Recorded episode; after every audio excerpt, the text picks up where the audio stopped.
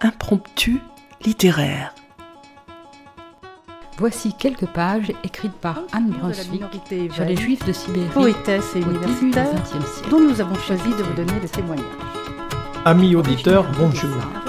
Aujourd'hui, nous vous proposons la lecture à plusieurs voix. Les femmes en allaient payer le plus lourd tribut. Le cas de Yissou.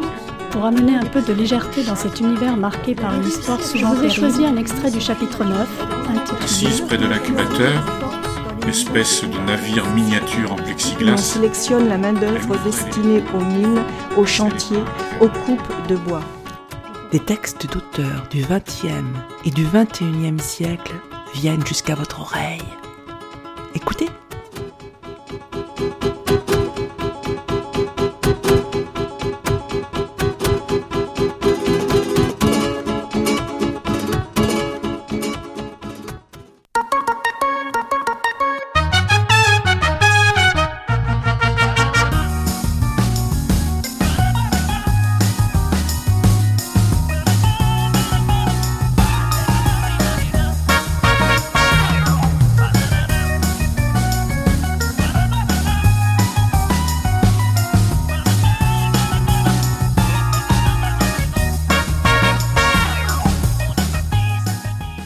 Aujourd'hui, nous allons vous dire des poèmes extraits du livre Le Bel Appétit de Paul Fournel, paru en 2015 aux éditions POL.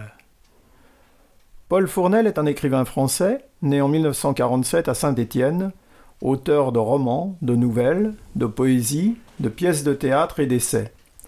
Il a également écrit de nombreux romans pour la jeunesse. Paul Fournel est un écrivain qui très tôt se passionne pour la recherche formelle en littérature.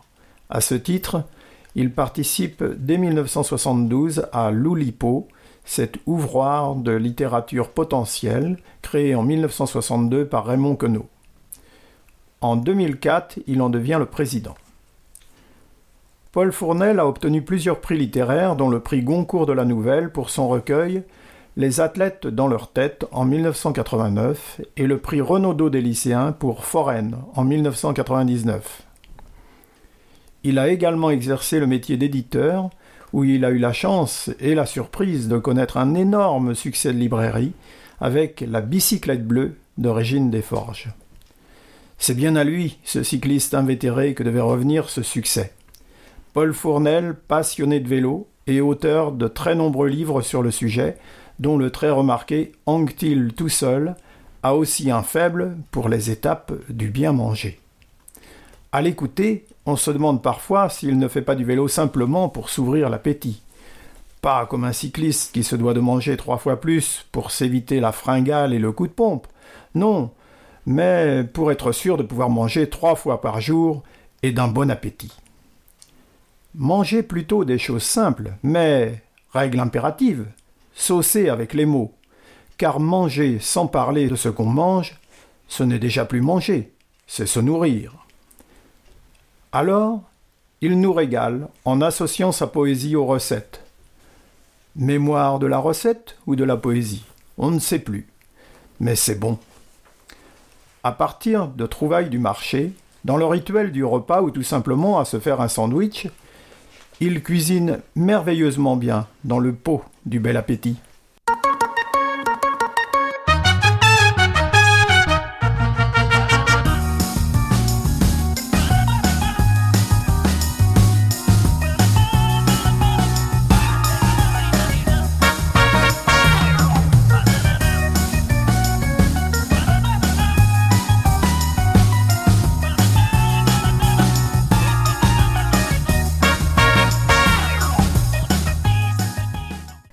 Maintenant, suivons Paul Fournel au marché où il achète de quoi faire ses repas.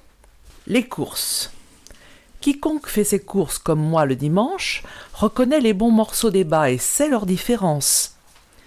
Il est à noter qu'au marché le contraire de bas n'est pas haut, mais bien bon.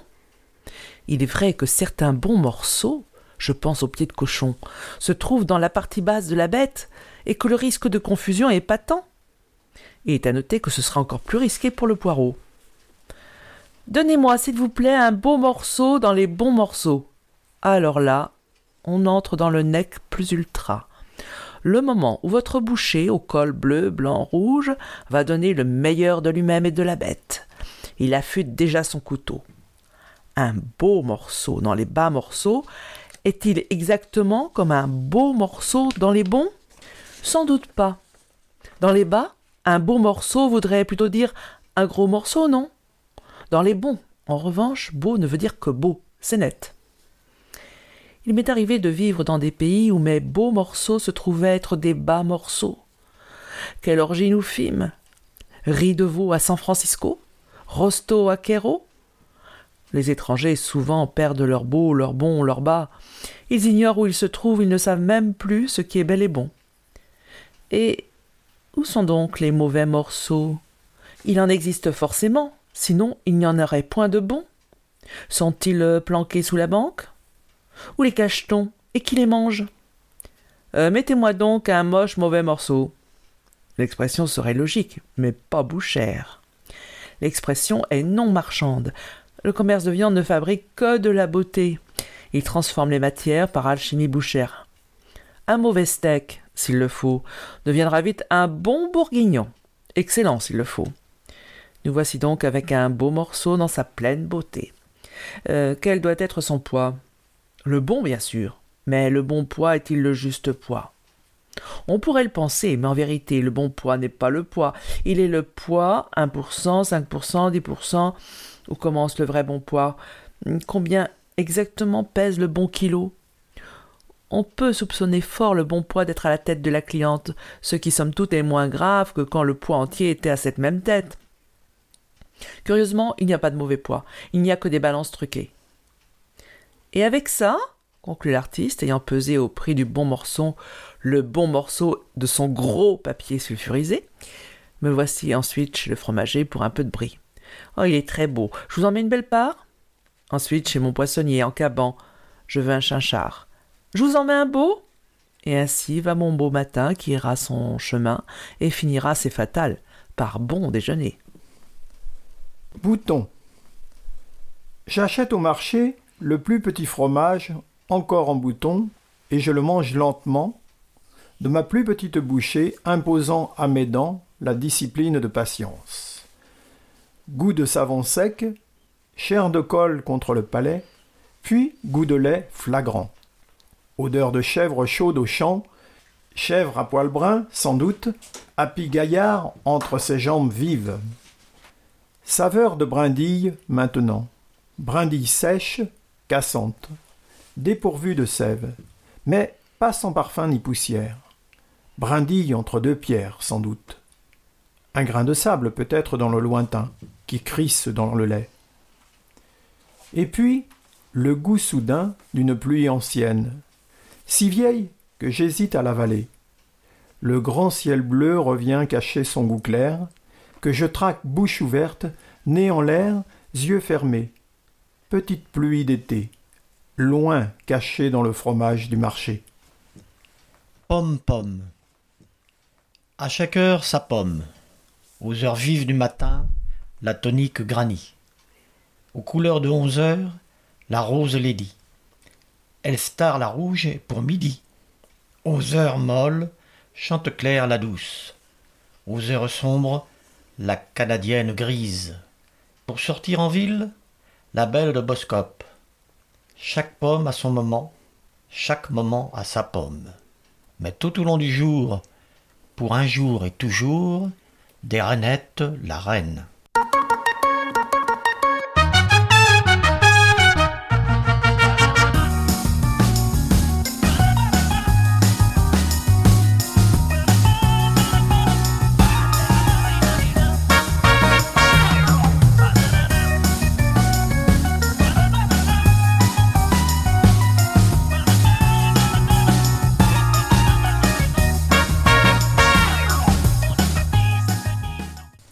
Marché terminé, Paul rentre à la maison et prépare son repas. Ustensiles. Il est onze heures et demie, heure des ustensiles qu'on ne retrouve pas. Toute la ville crie par ses fenêtres ouvertes. Où est le grand couteau? lance le père du délinquant en sortant son gigot. Ma douce, où as-tu mis la râpe? demande l'amoureux. Vite, un fait tout hurle le paresseux. Où est passé mon batteur? s'écrie le musicien. Une pincée de sel réclame l'ennuyeuse.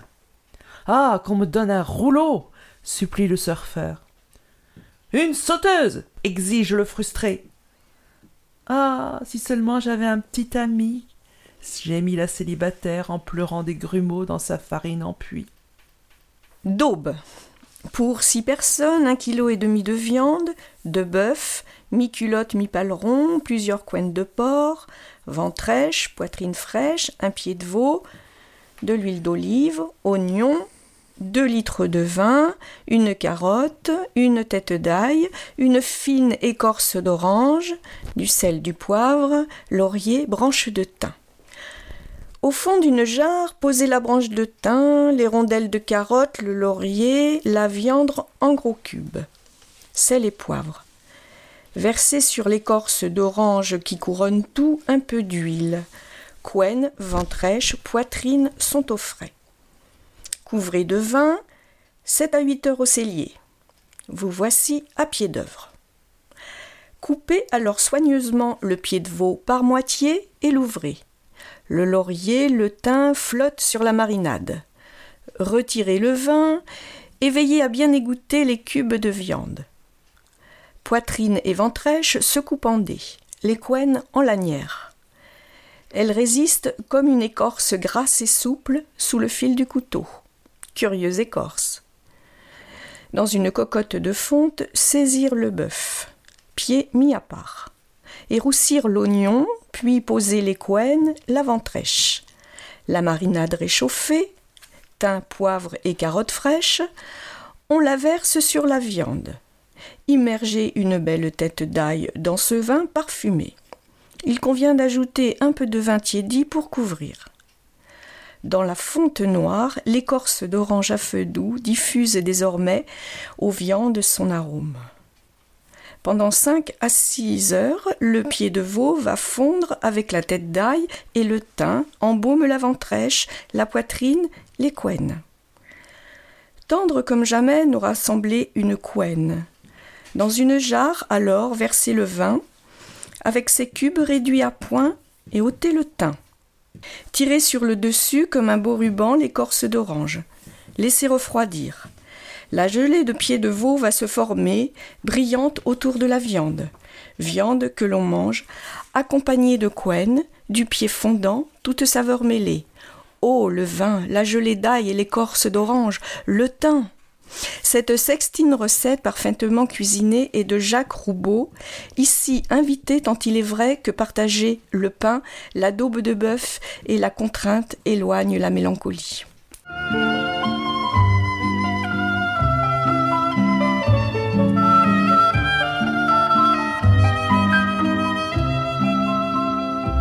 Dans un boudoir, introduisez un cœur bien tendre. Sur canapé, laissez s'asseoir et se détendre. Versez une larme de Porto et puis mettez-vous au piano. Ratatouille. Non prédestiné pour ce ratat qu'on touille, non pour qui rien ne se perd, tous les légumes que l'on touille touille tomate, touille courgette, touille l'aubergine, touille l'ail et l'oignon, touille l'échalote, touille le soleil, touille l'olive en huile, touille le thym, le laurier, la sauge et le romarin, touille le basilic et ajoute-y du tien. Touille ton imagination, touille tes restes, et cuis tout à feu doux. Rien n'accroche, rien ne colle. Lève le couvercle pour voir et sens la bouffée d'été. C'est le rata du sud que tu touilles dans ta ratatouille. L'addition. Je suis privé des vins qui m'ont fait aimer le vin sans en boire.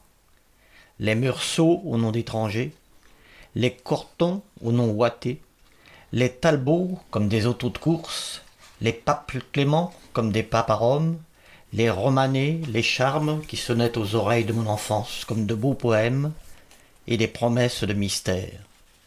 La soif des riches a décidé ainsi. Grâce à eux se prolonge mon rêve, et comme je n'aurai pas d'ermitage en héritage, je finirai rêveur, quoique buveur. Le café de Joséphine. Au réveil, comme en Amérique, le café. Trop léger, beaucoup et doucement coloré, pour réinventer l'eau envolée dans la nuit, pour saluer le jour d'un signe d'abondance, un retour à la vie, tiède, qu'on boit nature, sans sucre et sans lait, ni les faux, ni les vrais. Plus de chaussettes à jus. L'époque n'a plus vraiment l'usage de passer ainsi son café. Le filtre fait le job, en fibre de nature. Il tient l'arabica, l'eau coule en abondance, la maison se parfume et s'étire. La nuit est bien finie. Parti à pas de loup la nuit. Passons aux tâches du jour. L'heure est au vrai, au fort. Écrire est dangereux sans café, qui convoque le noir, sur la page nature, réellement. Noircir le papier et sa nature. Page couleur de mar, guerre contre la nuit, il est mon secrétaire et mon fouet, le café. Là, je le bois serré, en couleur de rature, mais surtout pas épais, comme on sert il café. Car l'eau est pour moitié dans l'élan du café.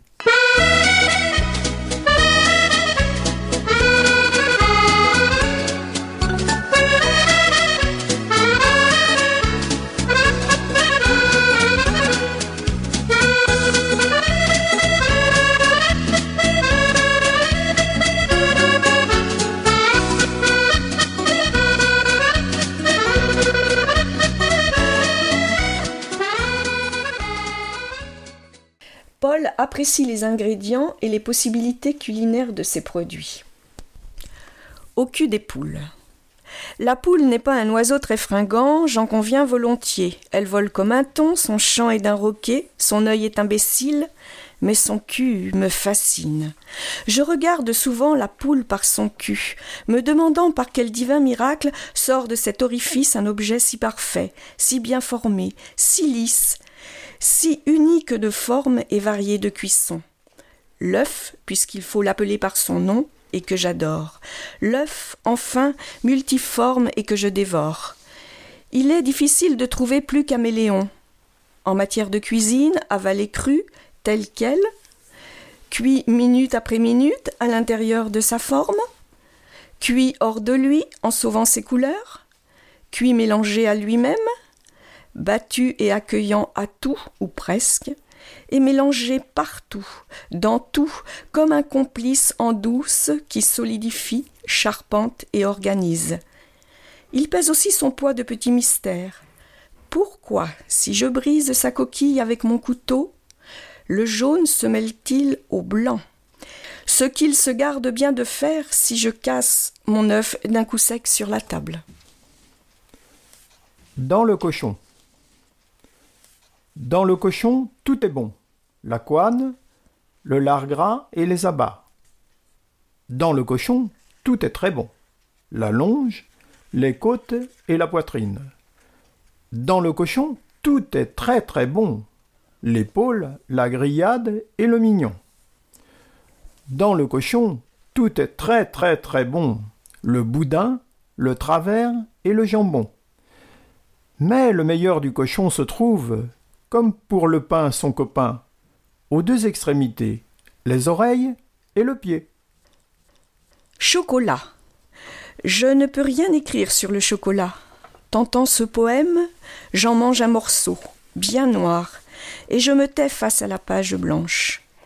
Rares sont les mots qui approchent le chocolat noir.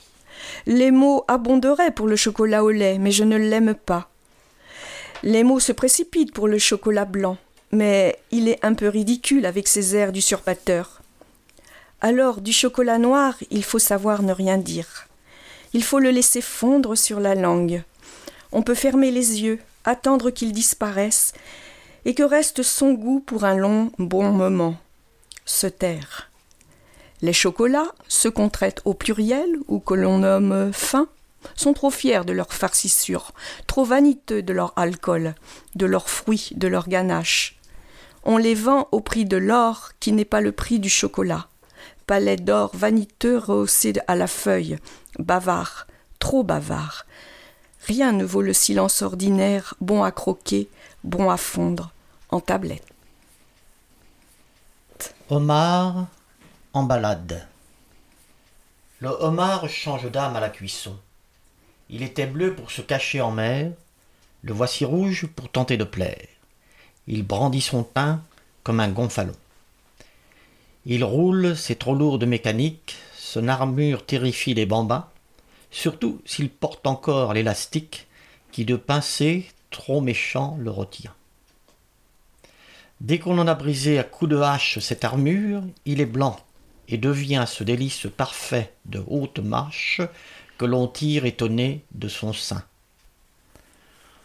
On lui mange la queue qu'il a glorieuse, puis au casse-noix on craque les coins, durs qui cachent des, moissons luxueuses, qu'on aspire au cul sec avec grand soin. C'est mon casse-noix contre ta carcasse, ma fourche pointue contre ton blindé. On gratouille, on fouille, on se décarcasse, on suce, on mord, on voudrait s'empiffrer.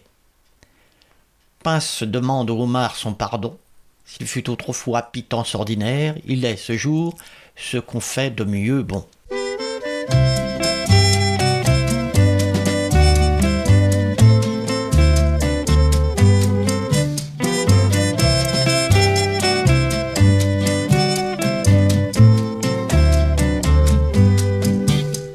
Ta mère t'a donné comme prénom salade de fruits. Oh, quel joli nom! Au nom de tes ancêtres havaïens, il faut reconnaître. Mais trop manger nuit à la santé, et voici Paul Fournel contraint à un régime et à faire du sport. Un jour que j'étais gros et enfant, le docteur a brandi un régime et une prescription pour la gym. Il avait épinglé le gourmand, qui en moi semblait bien éveillé, faisant graisse de tout chocolat, bourrelet de bol de banania et gros plis des gâteaux du goûter. À me donner ainsi la mesure, le docteur m'a fait un grand cadeau, un de ceux qui toute la vie durent. Il m'a donné l'ampleur de ma peau, le sens du pas assez et du trop, et la grande joie des démesures. Le cycliste et le crottin. Un matin que, levé au point du jour, je pédalais, l'idée vint à mes chaudes cuisses qu'après cinq heures de course, il me fallait manger. J'avais le quadrimou et le jumeau flappy, qui, avant l'estomac et bien avant l'esprit, devinait la fringale du cycliste ennemi. L'auberge, me dit-on, est à deux kilomètres. On ne peut la rater. Je ne la ratai point. Il n'était pas dix heures et il faisait soleil. Le vélo à côté, contre une barrière, je m'assis, trop heureux d'étirer mes arpions, mais sans borne avalée, sur un chemin du Cher, face à la bosse verte des vignes de Sancerre. Une dame s'en vint, brandissant son café, arborant un sourire et proposant du lait, que j'osais refuser au profit d'un crottin, bien sec, s'il existait, et d'un verre de vin, de celui qu'on voyait mûrir sur la colline. Le vin est bien plus gai quand on en voit la vigne. Bougonne, elle me combla. Son vin était bien frais. Son crottin, un chef-d'œuvre, une pâte serrée, un grain goûteux et fin qui me fit aussitôt penser à Jean Follin, dont le poème est beau, comme un parfait fromage lorsqu'il est bien parfait. Je m'en récitai un, choisi d'en exister, avant de rappeler pour une autre tournée. Le vin me tenait les mollets, le crottin remplissait mes cuisses. Monsieur, ce n'est pas bien de boire ainsi du vin. Vous avez des efforts, vous avez du chemin. Le cycliste est fragile, sa route est dangereuse. Vous ne devriez pas. Rassurez-vous, madame, sur mon vélo, j'ai l'usage de mes ivresses. Elle me servit à contre-cœur, je mangeai de bon cœur et me remis en selle. Car ainsi va le monde. Celle qui vend du vin a scrupule à le faire, quand celui qui le boit est sûr de le suer.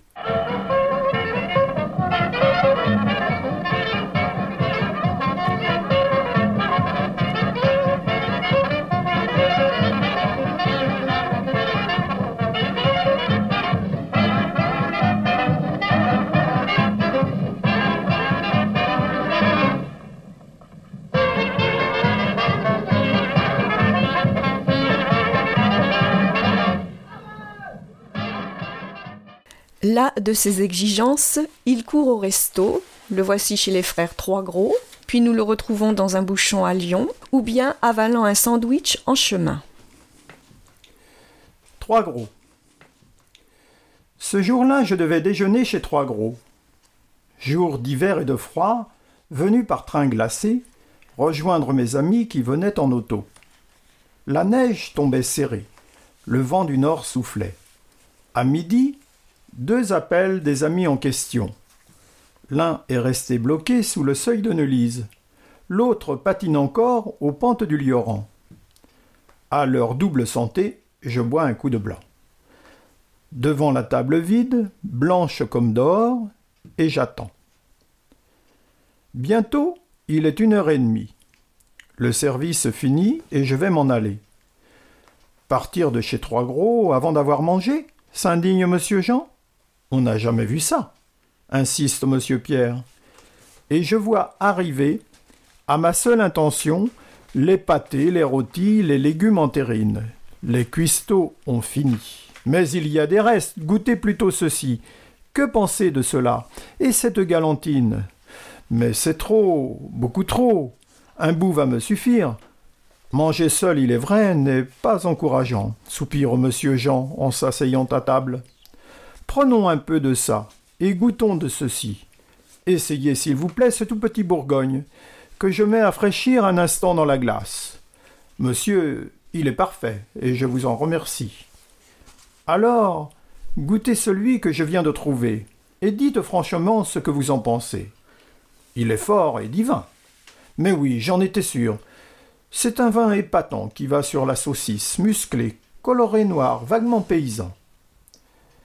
Comment va l'appétit? demande monsieur Pierre, en regardant la table et tirant une chaise.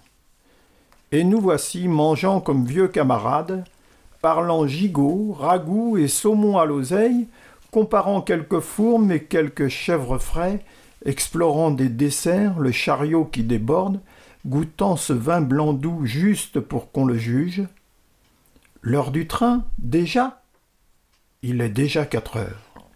Il me faut l'addition et affronter la neige. Mais vous n'y songez pas, c'était de la dinette. Des bricoles à mâcher et un tout petit coup. C'était un vrai plaisir de manger avec vous. Abricoter avec de la fraise? Oui, chef. Avant de peler ton orange à vif, mets un coup de fusil dans le filet de sol. Oui, chef. À chacun sa partie. Un 421 de mirepoix pour les gros doigts, un poker de brunoise pour les doigts fins, une julienne pour les micados. Oui, chef.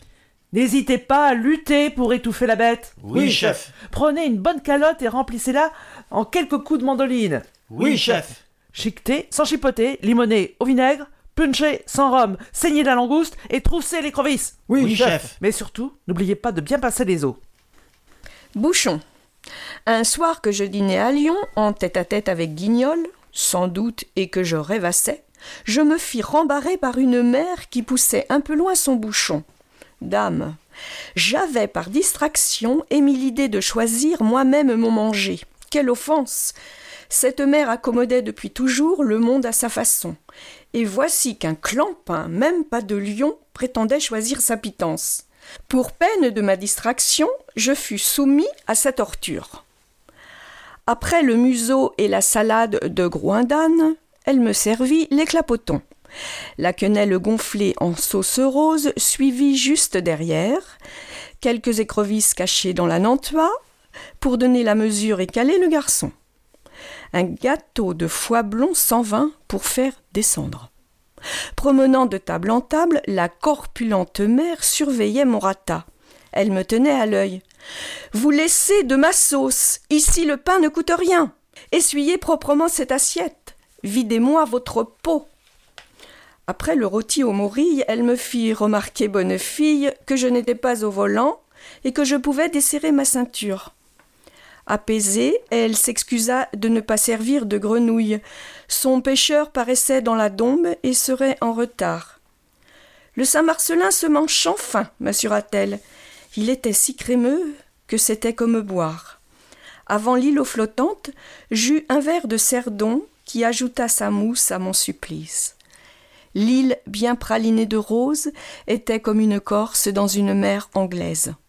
Une pogne, une bugne pour la faire glisser, et une écrasée de rhubarbe au fin goût anisé. D'autorité, le grand café de la débelloire et de quoi le pousser, pour partir bons amis, en ayant marque, ayant mangé. La maison n'offrant pas de chambre, j'attendis pour sortir d'être balayé, les pieds dans la sûre. On ferma derrière moi les lumières, on m'accorda un satisfait sourire, et je roulais sur le trottoir. L'étreinte. Pour réussir d'un coup un plantureux sandwich, il faut en deux morceaux fendre le petit pain. D'aucuns aiment à garder intacte une charnière, se préservant des fuites au moins sur un côté. Ayant par ce moyen obtenu deux tartines, il convient d'en beurrer la mie de l'intérieur. On peut aussi l'huiler, la fromager de frais, voire la tartiner de mayonnaise à l'aise. En suivant au plus près les modes diététiques, on étend la tomate et la salade verte. Puis vient le grand moment de l'affaire, le cœur, le moment où gourmand on couche le jambon.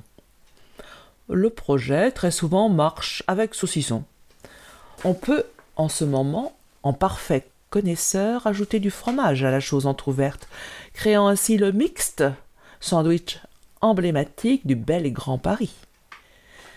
Qu'à Kurnowski ne plaise, il faut entre vos doigts étreindre cet objet pour lui casser la croûte et en briser l'ampleur, effacer les débords d'une langue enfantine, et puis ouvrant un grand bec, enfin pouvoir manger.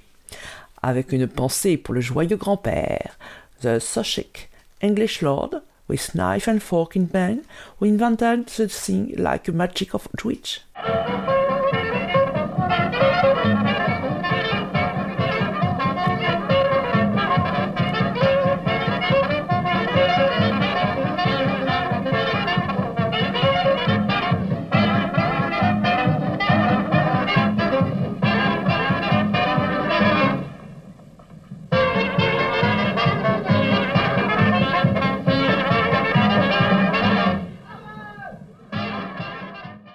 Repas est un plaisir, un partage, des souvenirs.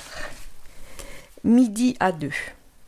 J'étais heureux de ne pas manger à la cantine, heureux de n'être pas demi-pensionnaire, ravi de ne pas être interne, enchanté de ne pas partir en colo, et d'échapper ainsi aux vastes gamelles que le riz à ou la nouille mollie, ou le beefsteak trop cuit, ou gargouille des tambouilles au goût imprécis. J'étais content de rentrer chez moi chaque midi pour retrouver réchauffé par grand-mère les restes de la veille, un morceau de fromage et un fruit, que je mangeais l'œil fixé sur la pendule qui sonnait bientôt l'heure de retourner à mon charbon. Mai 68. Imaginez nos rues, songez à nos révolutions. Si le sol était habillé en alternance, de pavés d'affinois, de pavés de saumon, pavés de lotte, pavés de viande rouge, pavés de biche, pavés d'autruche, pavés de thon mi-cuit, pavés de kangourou, pavés de savoyard, pavés de cabillaud, pavés de porc et de bison, pavés de cerf et de turbo, pavés de cendre à la plancha, pavés au miel et aux noisettes, pavés coco pistache, pavés royal au chocolat. Songez alors à nos marelles, à nos batailles barricades, songez au bruit des pavés sur les casques, cherchez alors sous lequel est cachée la plage, et sous combien sont tapis les bonnes intentions. Le malchanceux. Je suis le malchanceux de la raie, j'aime la cuisse et on me serre l'aile. Du cabillaud, j'aime le ventre, on m'en donne le dos. Du canard le magret, du bœuf le filet, du colin la darne, chaque animal devrait être poulet. Bien complet de ses pattes et de ses ailes, de ses blancs et de son croupion.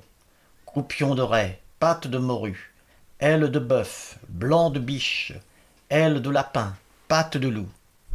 Pattes de loup, voilà qui est étrange, car le loup qui en a ne se mange pas. Celui qui n'en a pas, revanche, et que l'on mange, vaut bien un coup de blanc.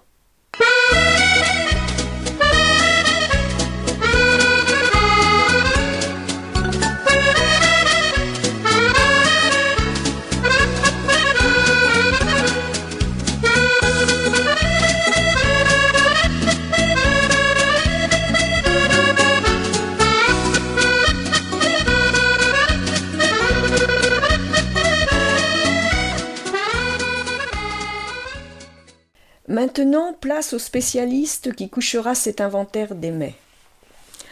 Cantique des critiques. Un jour, on décida que j'écrirais sur mon repas.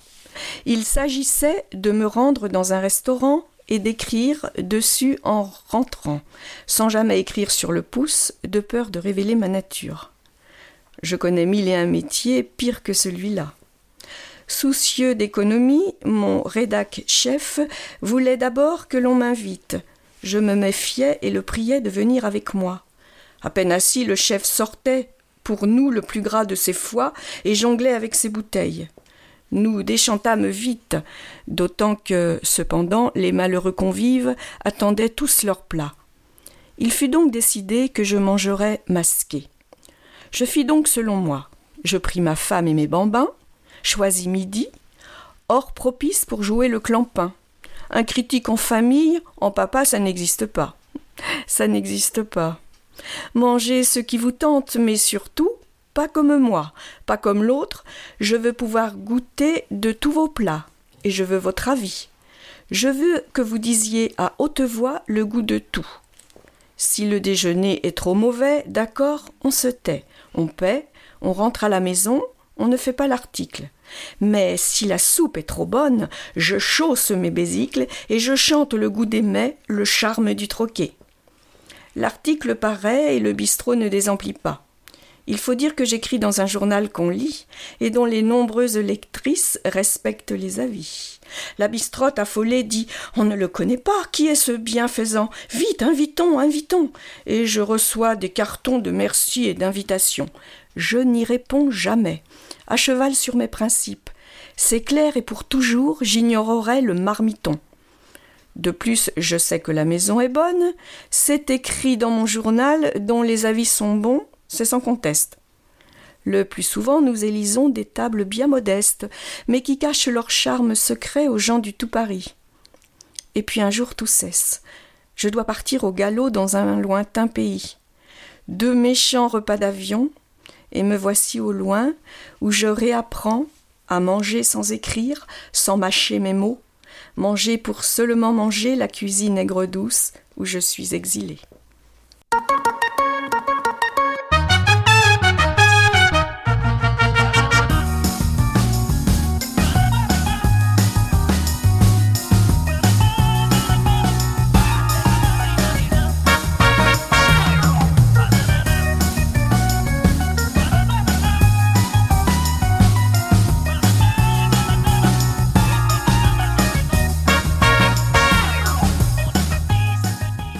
Les poèmes réunis dans le bel appétit sont des poèmes de table, des souvenirs de sauce, des parfums de ragoût, des caresses de fruits. Ils sont improvisés selon les trouvailles du marché ou bien ce sont des recettes anciennes rondelles, villanelles, pantômes, terrines, sonnets, étreintes, balades, comme autant de légumes dans le pot du bel appétit. Ce texte de Paul Fournel a été lu et préparé par Philippe, Armel, Anne et Yves. Les musiques que vous avez entendues sont celles des Cornichons de Nino Ferrer, la recette de l'amour fou de Serge Gainsbourg, le petit vin blanc à l'accordéon, la salade de fruits de Bourville et les oignons de Sidney Béchette. Merci à Yvan pour l'enregistrement et le montage. À bientôt. Chers auditeurs, si vous souhaitez réagir à cette émission, en connaître les horaires, la télécharger, nous rejoindre, rendez-vous sur le site de Radio G 101.5 ou sur le site de l'émission www.impromptu.fr. Vous nous y retrouverez